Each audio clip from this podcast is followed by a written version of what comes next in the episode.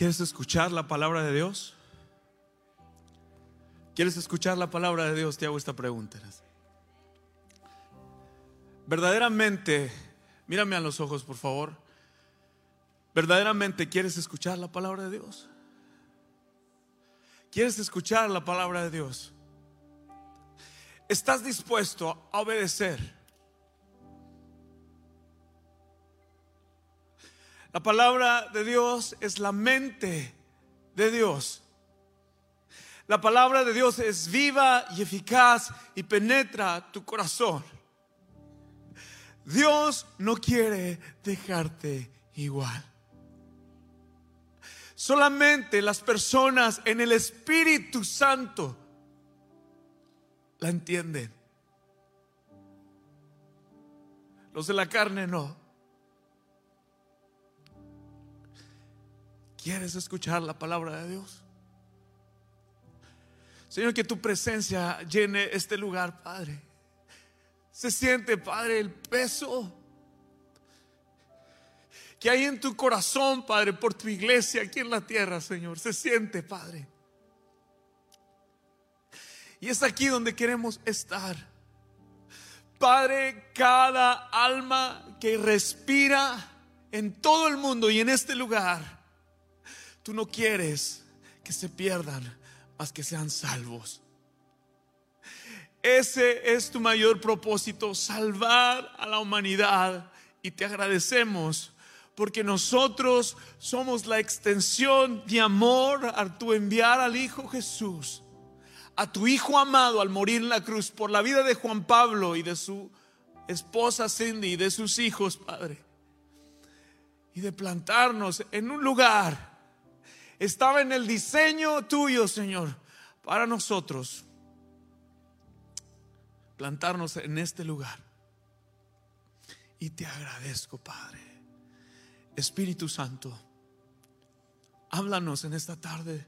Tengo hambre y sed de ti, Señor. Espíritu Santo, obra en este lugar.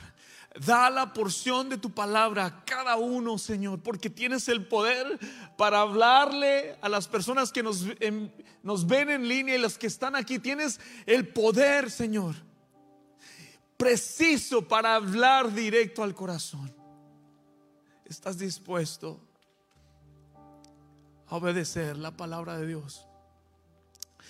En el nombre de Jesús yo te invito que abras tu corazón, abre el corazón, abre la mente, quita la distracción, Señor. Aquí estamos a tu disposición, Espíritu Santo. Bienvenido seas en el nombre de Jesús.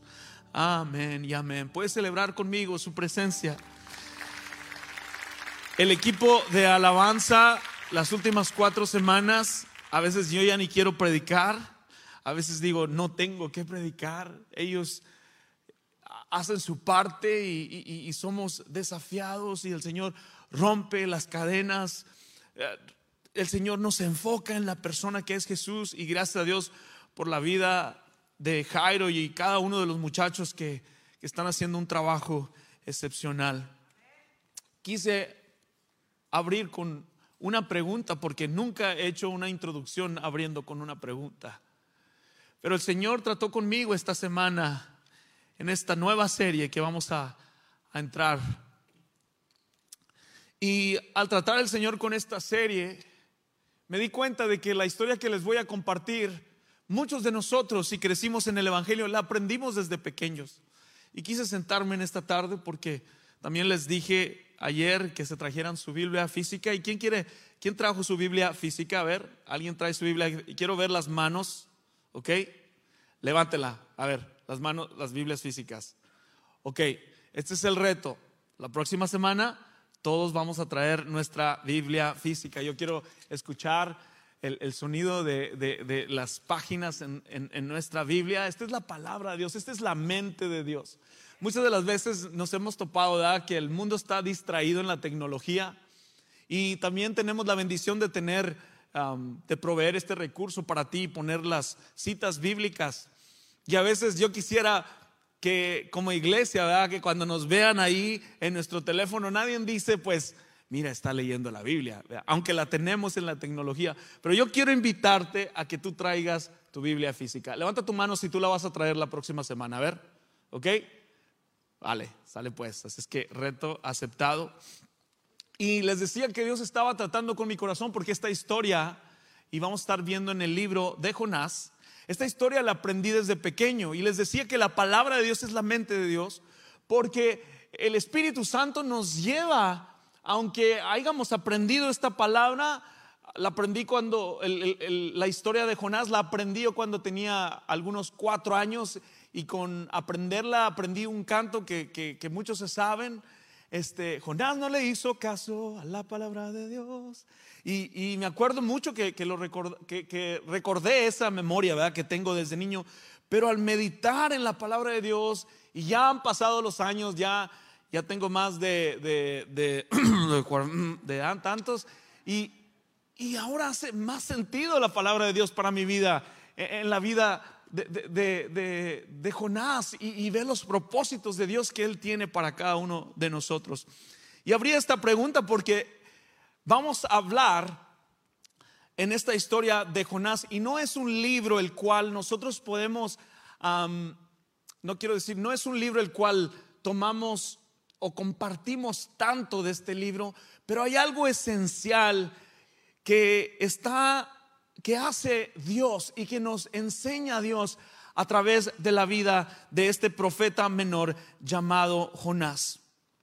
Quiero que entendamos y darles el contexto de, esta, de este libro para que entendamos, vamos a estar viendo este libro las próximas tres semanas y estamos en esta serie hasta que todos sepan y hoy vamos a estar viendo el el, tema en esta tarde es el mensajero y la segunda semana vamos a ver el, aspecto del mensaje que traía, ah, que, nos da la palabra de Dios y luego la tercera semana vamos a estar también viendo el corazón de Dios eh, hacia, hacia Jonás y lo que él quería lograr en, en su vida.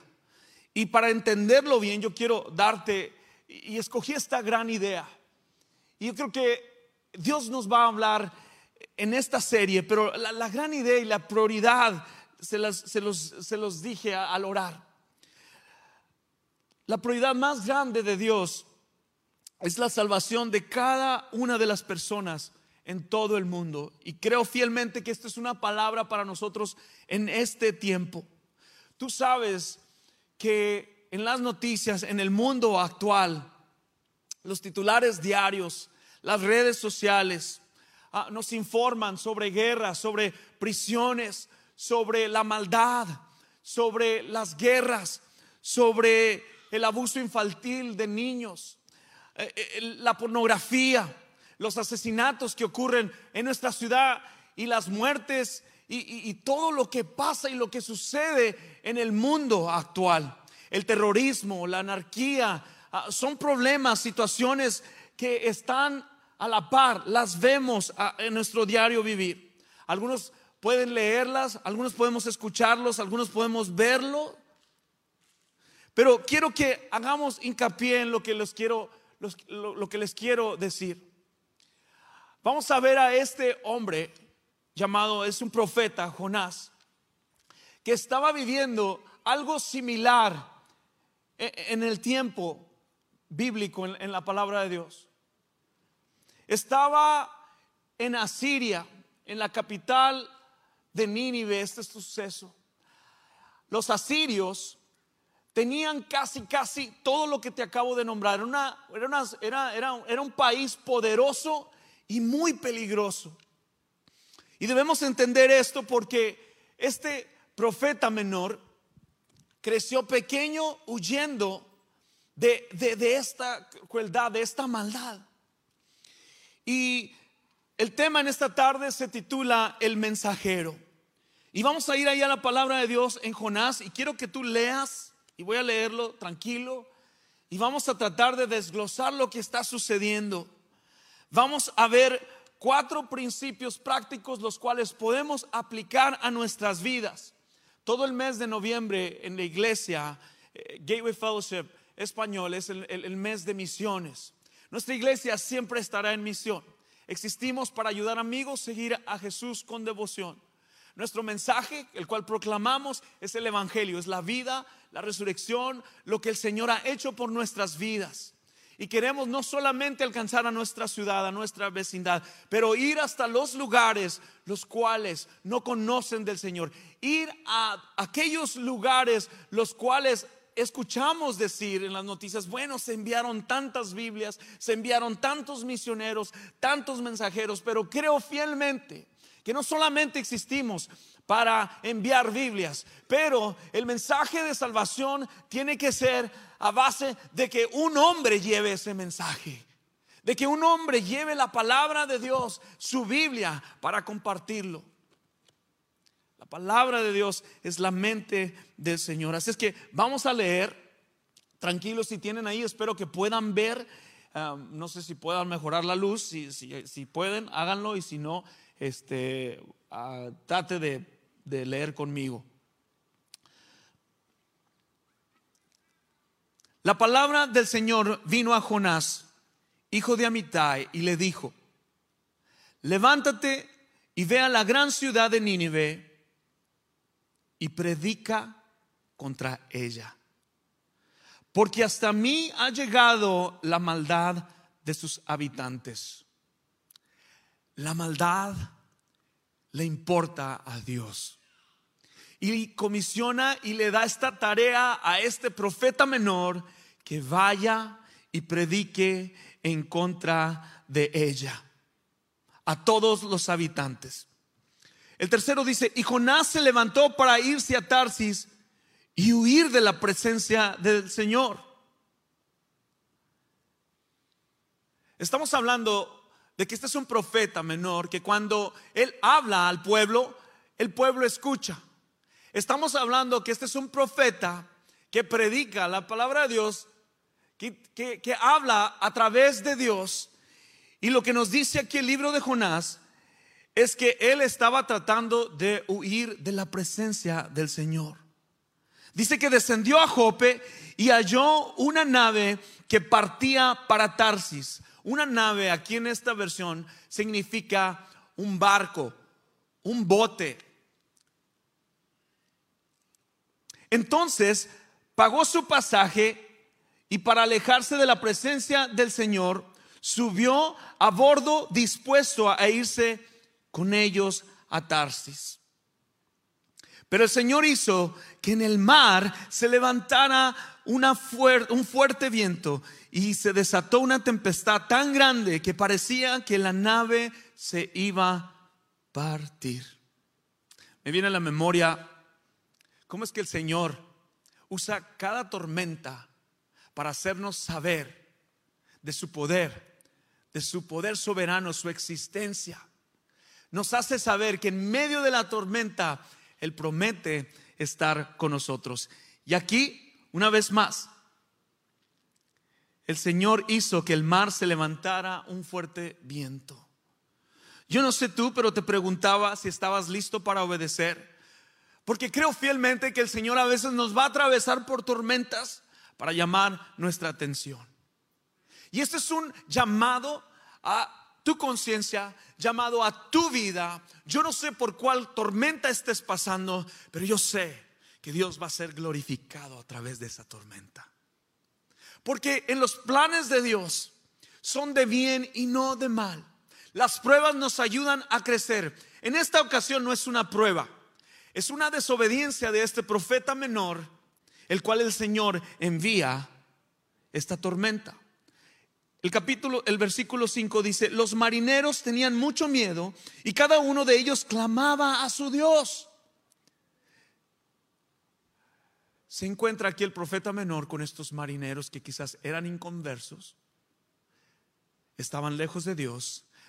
La única persona que conocía la verdad de Dios era Jonás.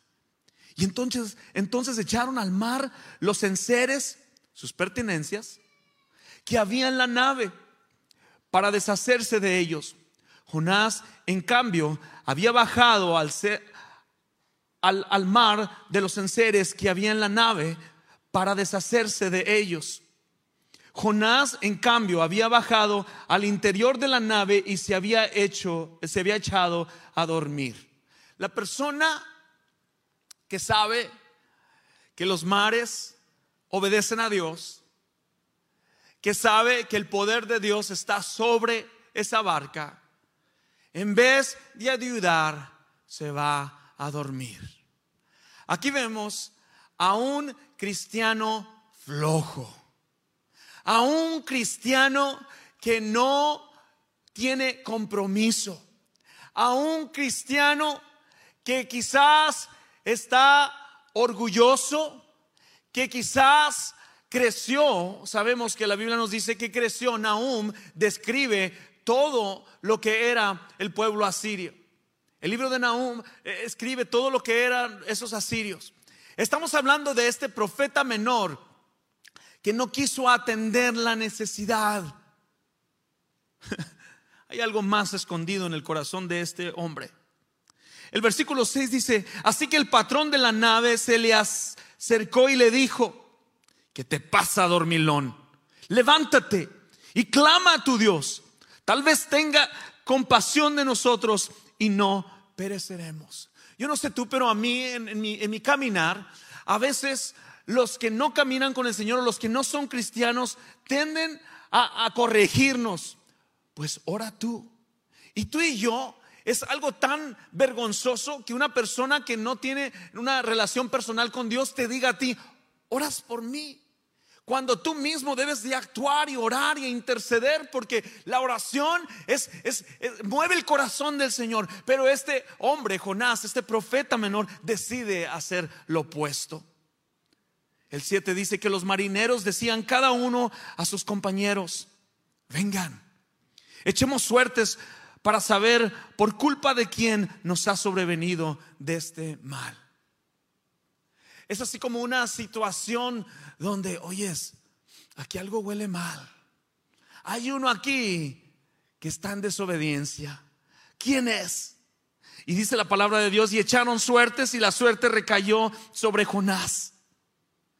Entonces ellos le dijeron, dinos ahora, ¿por qué nos ha sobrevenido este mal?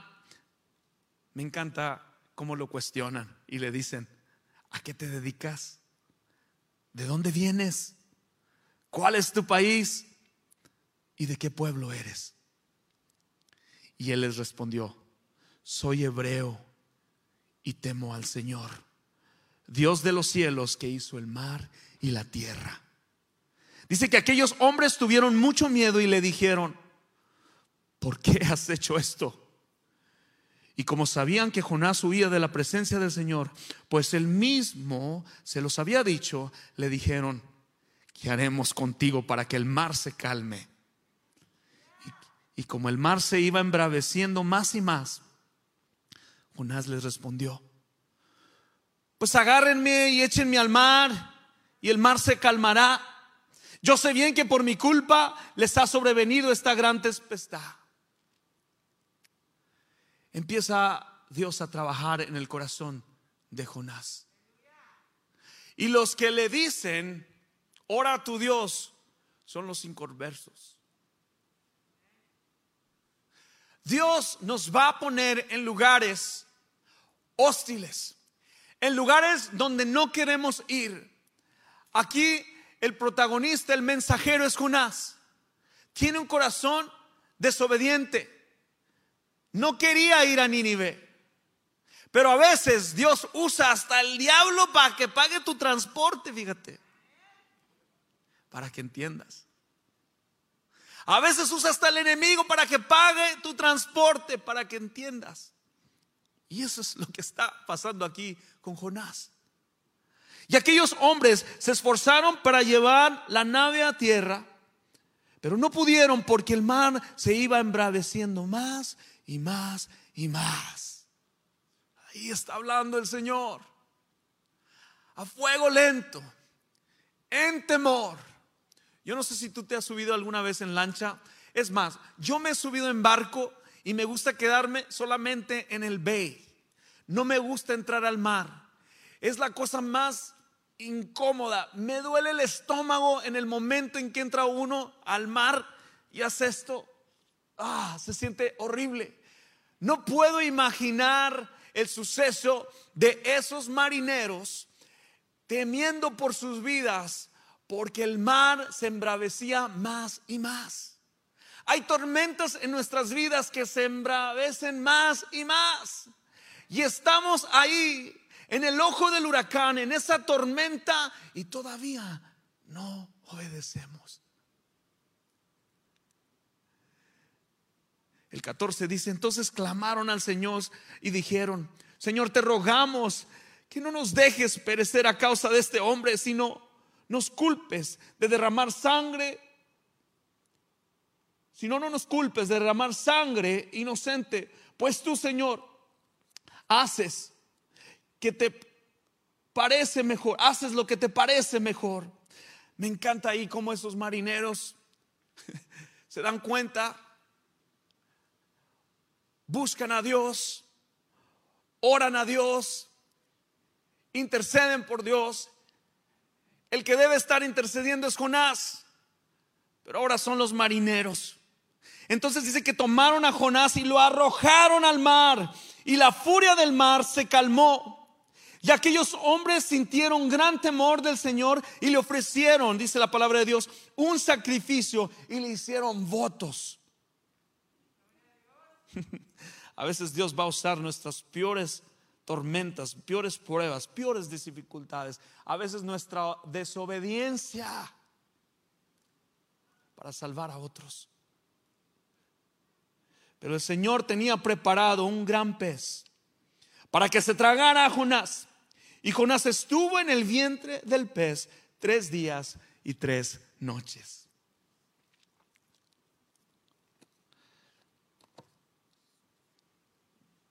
Quiero que pongan la gráfica donde es arrojado Jonás atrás y está el pez.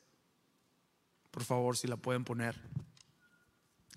Cuando veía yo esta gráfica, este pudiera ser tú. Este pudiera ser yo.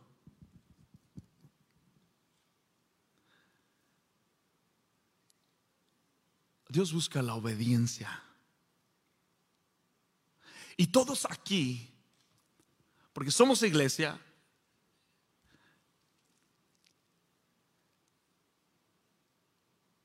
hemos escuchado el mensaje de salvación. Y tenemos un mensaje poderoso. Pero algunos estamos en lo profundo del mar, en desobediencia de llevar este mensaje de ir a los lugares donde no queremos. Es más, decimos que amamos a Dios, pero con condiciones propias. Nosotros vamos a donde yo quiero ir. El corazón de Jonás, en esta historia vemos que Dios tiene un amor y una preocupación por, por estos, estos marineros y por el pueblo de Nínive. Pero este terco hombre y renuente Jonás representa los celos de Israel, escucha bien, por su relación favorita con Dios. Jonás no quería que ellos se arrepintieran. Jonás era de los que creyó diciendo, castígalos, mátalos y desaparecelos, Señor. Pero Dios demuestra y empieza a trabajar en el corazón de Jonás que hasta lo más vil de este mundo Dios lo quiere alcanzar.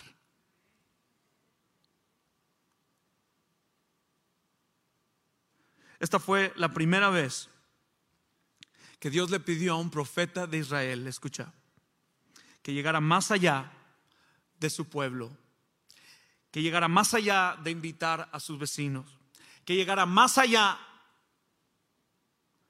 de los gentiles, que fuera al lugar de Nínive. Pero este hombre, este profeta Jonás, hizo todo lo opuesto. La palabra nos dice que Nínive era una ciudad poderosa, una ciudad perversa. Nos dice que Nínive estaba en el, en el este, pero Jonás se va al lado contrario. En este texto aprendemos que, a diferencia de los otros profetas, Amós y Jonás, por el contrario, había dado a conocer su posición. Hagamos lo que sea necesario para deshacernos de esas naciones que contaminan a Dios y a su pueblo. ¿Alguna vez tú has tenido un pensamiento así? Cuando dices, no merece el perdón de Dios. Dios no pudiera perdonar eso. Estamos viviendo un tiempo donde quizás te hayas sentido así de esta forma. Donde dices, Dios va a castigar la tierra. Donde dices, esto no tiene perdón de Dios. Pero yo quiero hablarte a tu corazón en esta tarde. A que como iglesia demos un paso hacia adelante no ser la misma iglesia, sino que durante este tiempo podamos tú y yo entrar en misión con lo que está en el corazón del Señor. Cuando te hablo y te digo entrar en misión, estoy hablando ir más allá que mi vecindario, más allá que la ciudad de San Antonio es, ¿quién va más allá a esos lugares? Los vemos por televisión. A veces los vemos como programas de iglesia que dice, no, yo no tengo ese ministerio. Dios me hizo para otro. Tú mismo eliges cómo Dios te quiere usar. Hace algunos meses recibimos aquí a Dick Brogden, un misionero que la iglesia apoya. Y él dijo, mientras predicamos el Evangelio a esos lugares donde no estamos yendo, a esos lugares donde tú físicamente no puedes ir, y enviamos misioneros, mientras el Evangelio avanza allá en esos países, nos acercamos más a casa. Quiero decirte que si tú perteneces a esta iglesia, nuestro corazón está en las misiones. Está en esos lugares hostiles. Está en esos lugares que Jonás sentía que no merecían el perdón de Dios. Nosotros queremos ir a, esos lugares. Y durante esta, ah, durante, este, durante esta serie, quiero que que apliquemos estos cuatro principios que vemos en la palabra de Dios y podemos aplicarlos a nuestras vidas. Es bien importante que crezcamos. Es bien importante que vayamos. Es bien importante que demos económicamente y también que oremos por, por nuestros misioneros. El primer punto en esta tarde, y lo aprendemos en la Biblia, crece en la visión de Dios para los demás.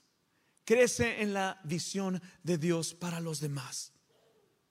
La visión de Jonás era limitada. La visión de Jonás era limitada. Él realmente no quería que, que el pueblo de Nínive se convirtiera. Pero tú y yo tenemos que creer y así como Dios nos ha rescatado a nosotros y somos la extensión de amor, de rescate, del poder del Evangelio de Dios, ¿alguien se atrevió a creer? ¿Alguien se atrevió a tener la visión de plantar esta iglesia de español aquí que no existía hace cuatro años? Así como alguien se atrevió y dijo, yo creo que Gateway Fellowship Español puede alcanzar al pueblo hispano para que muchos vengan a conocerlo. Yo te invito a que tú crezcas en la visión de Dios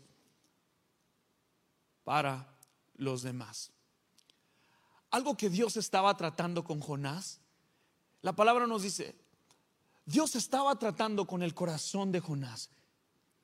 Y una de las cosas que destruye a un ministro, a un siervo del Señor, a alguien que sirve al Señor, a alguien que lo ama, es el orgullo. Ten cuidado con el orgullo. El orgullo es el mejor amigo del éxito. Y nosotros como cristianos debemos mantener la humildad. Ese es un carácter que debe existir en nosotros. Jamás debemos dejar que el orgullo opaque la visión. El simple hecho de que yo sea un pastor, el simple hecho de que yo esté arriba, debo cuidar mi caminar y mi andar. Mi orgullo decir, eh, pues ¿Quién no me trajo mi computadora, mi agüita? O Tengan cuidado. Porque el Hijo del Hombre vino a servir y a dar su vida por muchos. Debemos caminar en humildad. Sabes, aquellos que siempre de repente necesitan más misericordia de Dios Aquellos que siempre necesitan más misericordia de Dios tienen dificultades a veces para encontrar misericordia en los demás. Al que mucho, al que mucho se le perdona, mucho debe amar. Crece en la visión de Dios para los demás. El segundo, ve y haz pública tu fe por los demás. Ve y haz pública tu fe por los demás. Esta es la misma situación en la que se encuentra nuestro país, les decía. Interesante, pero este momento vemos tanto a los incrédulos como a los creyentes en el mismo barco y arrojados por la misma tormenta. Esta es la condición de nuestro mundo actual. Cristianos o no cristianos, algunos están sufriendo, pero tú y yo tenemos el poder del Espíritu Santo que nos ha dado ese poder para testificar de ese amor profundo, de las buenas nuevas de salvación. Aquí una vez vemos al profeta Jonás.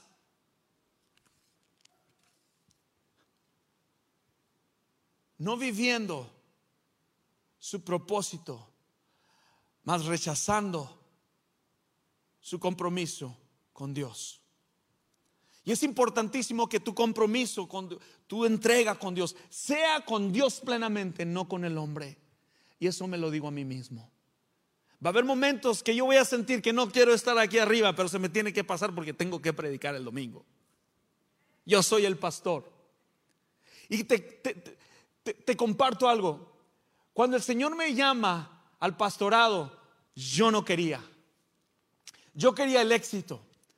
Yo estaba tratando de buscar cómo absolventar, tener una vida económica mejor, tener el éxito. Yo quería que mi esposa se quedara en casa y, pasé por una, por una, por un momento difícil en mi vida donde yo mismo estaba ignorando lo que Dios tenía para mí.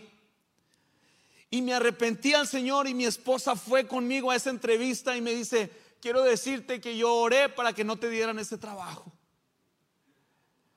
Y me suelto chillando como, siempre digo, como gallina. Pero estaba llorando porque dije, Señor, ¿por qué?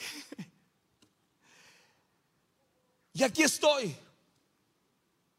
Aquí estoy por obediencia y por amor a Dios. Y es un privilegio y un gozo servir al Señor. Aunque yo quería el éxito para mi vida, que mis hijos se sintieran orgullosos, que mi esposa se sintiera orgulloso. Ahora me doy cuenta que Dios no quiere mi éxito, Dios quiere mi obediencia, mi fidelidad. Y cuando tú eres fiel a Dios, allí aprendes a ser contento. Allí aprendes a ser lleno cuando estás en la voluntad de Dios. El tercero en esta tarde te lo digo. Da la vida por los demás da la vida por los demás. En Mateo 10:39 dice, el que haya su vida la perderá, y el que pierde su vida por causa de mí la hallará. Debes perder tu vida para encontrar tu vida. Jonás finalmente pone su propia vida ante el Señor y toma la decisión de dar su vida en un esfuerzo para salvar a los demás. ¿Qué les dice? Agárrenme y échenme al mar. En Marcos 10:45 dice, porque ni siquiera el Hijo del Hombre vino para ser servido, sino para servir y para dar su vida en rescate por muchos. A veces los que asisten a la iglesia ni siquiera son considerados cristianos hasta que están dispuestos a dar su vida por lo que creen. Si tú te atreverías a ir a las misiones y a ir a China para que un pastor pueda predicar en China, tiene que probarse. Tiene que probarse. En esos países difíciles donde, donde, donde no existen iglesias, donde se juntan en terrazas para tener estos momentos, tienen esos pastores que probarse.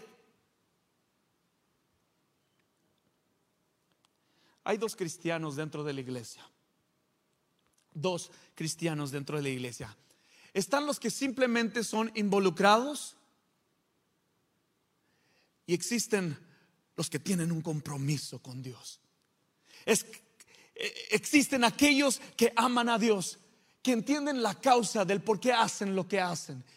Son personas que Dios ha tocado, ha asignado, ha levantado y ha rescatado. El involucrado solamente le interesa crecer, no le interesa crecer. El involucrado solo quiere ocupar una posición, que lo reconozcan. El involucrado no colabora. El involucrado siempre desea que lo estén viendo. El involucrado siempre llega tarde. El involucrado nunca es enseñable. ¿Alguna vez has dicho, Sí, yo asisto a esa iglesia. Estoy involucrado en ella. No te involucres en la iglesia. Nuestro compromiso no es con las personas. Mi compromiso como pastor es con Dios. El comprometido sabe que tiene una responsabilidad que cumplir. El comprometido abraza la visión de la iglesia. El comprometido es fiel a Dios y a la misión de hacer discípulos. El comprometido sabe que en la iglesia el compromiso es con Dios. El comprometido ama a Dios y ama a los demás. Sabes, debemos analizar nuestras vidas. Jonás estaba en desobediencia. Yo te hago esta pregunta, ¿cómo está tu vida con el Señor? ¿Cómo está tu compromiso con Dios? ¿Estás involucrado o realmente estás comprometido? Da la vida por los demás. Y el cuarto termino. Debemos orar por los demás. Debemos orar por los demás. La oración mueve el corazón de Dios. La oración es el oxígeno del cristiano. La oración es la comunicación que tenemos con Dios cristiano que no ora, que no ora, es como un metal oxidado en medio de la calle. El cristiano que no ora es como un metal oxidado en medio de la calle. El cristiano que no ora es como un lago que está estancado y que no hay agua viva el cristiano que no ora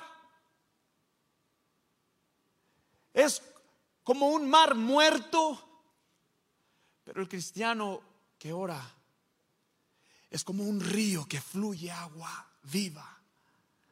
Es un cristiano que se comunica con Dios, que está en obediencia a Dios, que hace lo que Dios le pide. Por eso les preguntaba al principio, ¿estás listo para obedecer a Dios? Dice la palabra de Dios que los marineros empezaron a orar. Eh, dice la palabra de Dios que Jonás comenzó a orar. Y esta es una tormenta. Y dice la palabra de Dios que Jonás es sorprendido. Y, dice la palabra de Dios que él baja hasta las aguas profundas. La prioridad más grande de Jonás era predicar la palabra de Dios, pero él era desobediente. Pero el Señor en su misericordia lo rescata. Y allí abajo en la profundidad, en la profundidad del agua, cuando ya te estás ahogando y no puedes respirar, no sé si, tú, si Dios te ha dado un sueño de esos. A mí me ha dado un sueño de esos que me estoy ahogando. Oh, man, qué feo se siente. Pero ahí estaba el Señor extendiendo su mano poderosa porque estos hombres se extendieron a orar y reconocer al Señor. Mientras la iglesia estamos en este encierre batallando desesperadamente por las almas, por las personas que sigan a Jesús, por alcanzar a otros, porque este lugar se llene, porque tú y yo hablemos, como decía Jairo. Yo no quiero ser una iglesia donde solamente se convierten uno y dos. Yo no quiero ser esa iglesia que nomás venimos a calentar banca. Yo quiero ser una iglesia que Dios salve a las personas a través de su palabra, a través de ti. Tú eres la persona principal, la cual Dios ha diseñado para que el Evangelio fluya y, sea real a nuestra comunidad.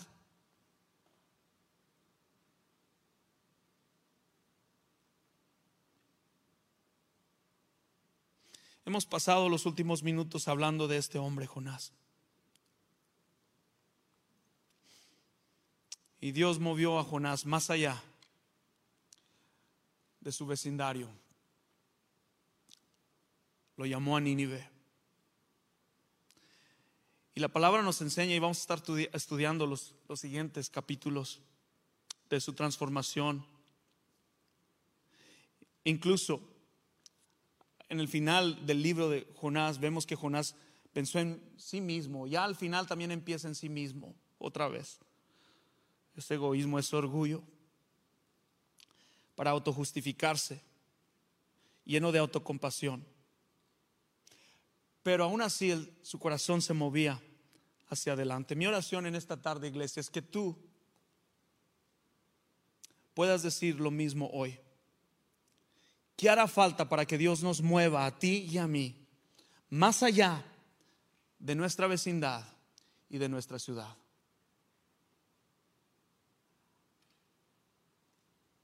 ¿Qué tiene que suceder? ¿Qué tiene que suceder para que podamos ir más allá? ¿Qué tiene que suceder para que podamos invitar a alguien a la iglesia? ¿Qué tiene que suceder para que podamos tener una conversación donde invitemos a, presentemos el evangelio del Señor a otra persona? ¿Qué tiene que suceder? No podemos tener más excusas. El poder del Evangelio salva a las personas. Y Dios vino a salvar. Vino a salvar. Y te ha salvado a ti. Y el hecho de que te ha salvado a ti, eso es suficiente para que cuentes cómo el Señor llegó a tu vida.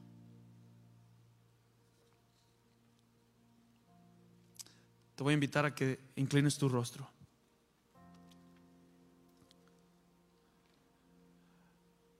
Ayer vine aquí a la iglesia a orar por ti. Ayer vine aquí a la iglesia a orar por ti, por cada uno de nosotros. Yo le pedí al Señor, llévanos a un nivel de entrega donde nos tomemos el compromiso de veras. Yo no sé por qué tormenta o qué desierto o qué lago el Señor te pueda llevar para hacerte entender. Y algunos de ustedes han llegado a la superficie y ya están tan inundados. Algunos desearan que, que Dios no pueda salvar a aquellos que los han lastimado.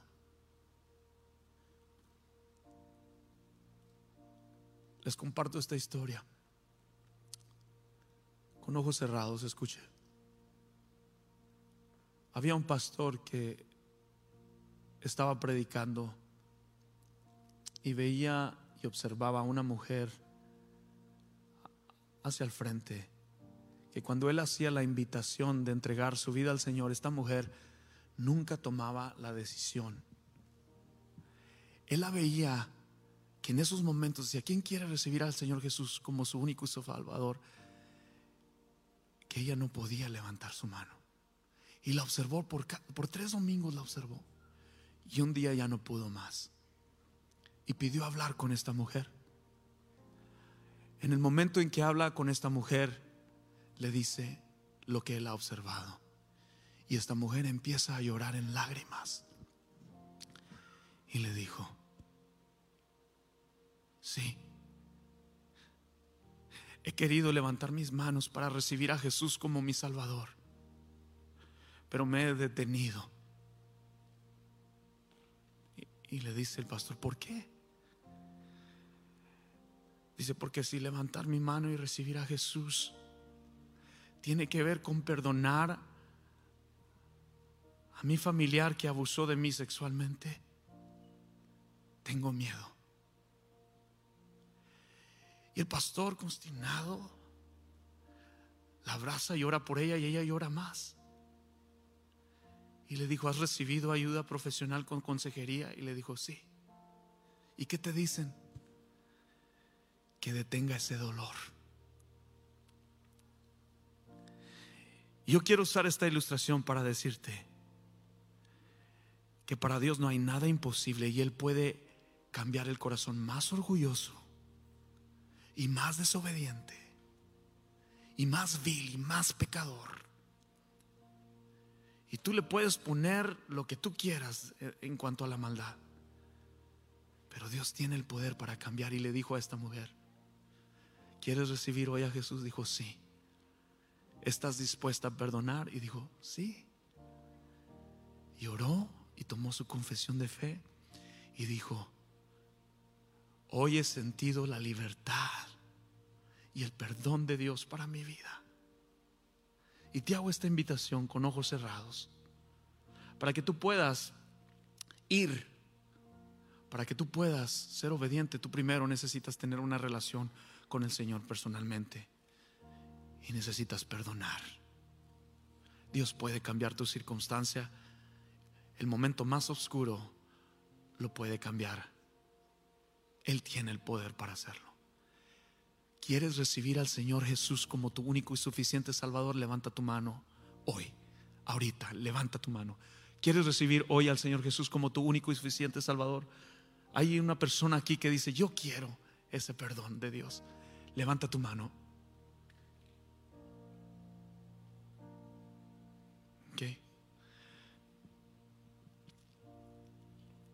Ahora, esta siguiente invitación es para, quizás Dios te está hablando para ir a las misiones. Y he estado tocando tu corazón. Y no sabes cómo. Quisieras empezar algo, pero no sabes cómo. Pues la iglesia tenemos ese recurso para ayudarte y enviarte. Yo sueño de que nosotros como iglesia podamos decir, hay un misionero entre nosotros, lo enviamos. Y no solamente lo enviamos, pero lo apoyamos financieramente. Yo sé que Dios va a levantar a alguien aquí. Quizás Dios te está dando un corazón de, de misiones. Te invito Levanta tu mano si, si Dios te ha dado ese corazón ahorita, en esta tarde, de llevar el mensaje de salvación. ¿Nadie? Ok. Ok. Señor, ¿qué tenemos que hacer para obedecer?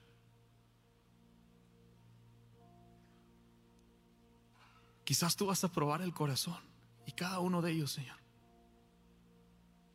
Vas a probar nuestros corazones, nos vas a incomodar y sacarnos de esta comodidad que tenemos aquí en los Estados Unidos, donde todo se nos ha dado, donde ya ni sacrificamos y nuestro compromiso está súper lejos porque nuestros ojos están en nosotros mismos y nuestro corazón. Y yo te pido que me perdones y perdona a mis hermanos. ¿Qué tenemos que hacer? Hasta que todos sepan, hasta que todos conozcan de tu amor, no me cansaré, Señor, de predicar tu palabra. Hasta que todos conozcan, hasta que salves hasta los de mi casa, Señor. Ayúdame a tener un corazón por aquellos que ahorita están escondidos en una terraza, exaltando tu nombre, Padre. Gracias por tu palabra, gracias por esta iglesia. Gracias por lo que haces en nuestras vidas. Padre, los que están en línea, quizás hay uno que recibió a Jesús como su único y suficiente Salvador. Por fe creo, Señor. Quizás tú me escuchas en línea, oramos por ti. Oramos por tu vida. No estás solo. Sabemos que no puedes estar aquí en este momento, pero oramos porque algún día te reúnas con nosotros. Si el Señor ha hablado a tu corazón y hoy quieres recibir a Jesús como tu único y suficiente Salvador, te felicito. Y te invito a que hagas esta oración. Señor, te recibo como mi único y suficiente Salvador, como Señor de mi vida. Y creo que al tercer día resucitaste de entre los muertos. Gracias por perdonarme, por salvarme. En el nombre de Jesús te recibo en mi corazón. Hoy y por siempre camino contigo. Amén, amén. Yo les dije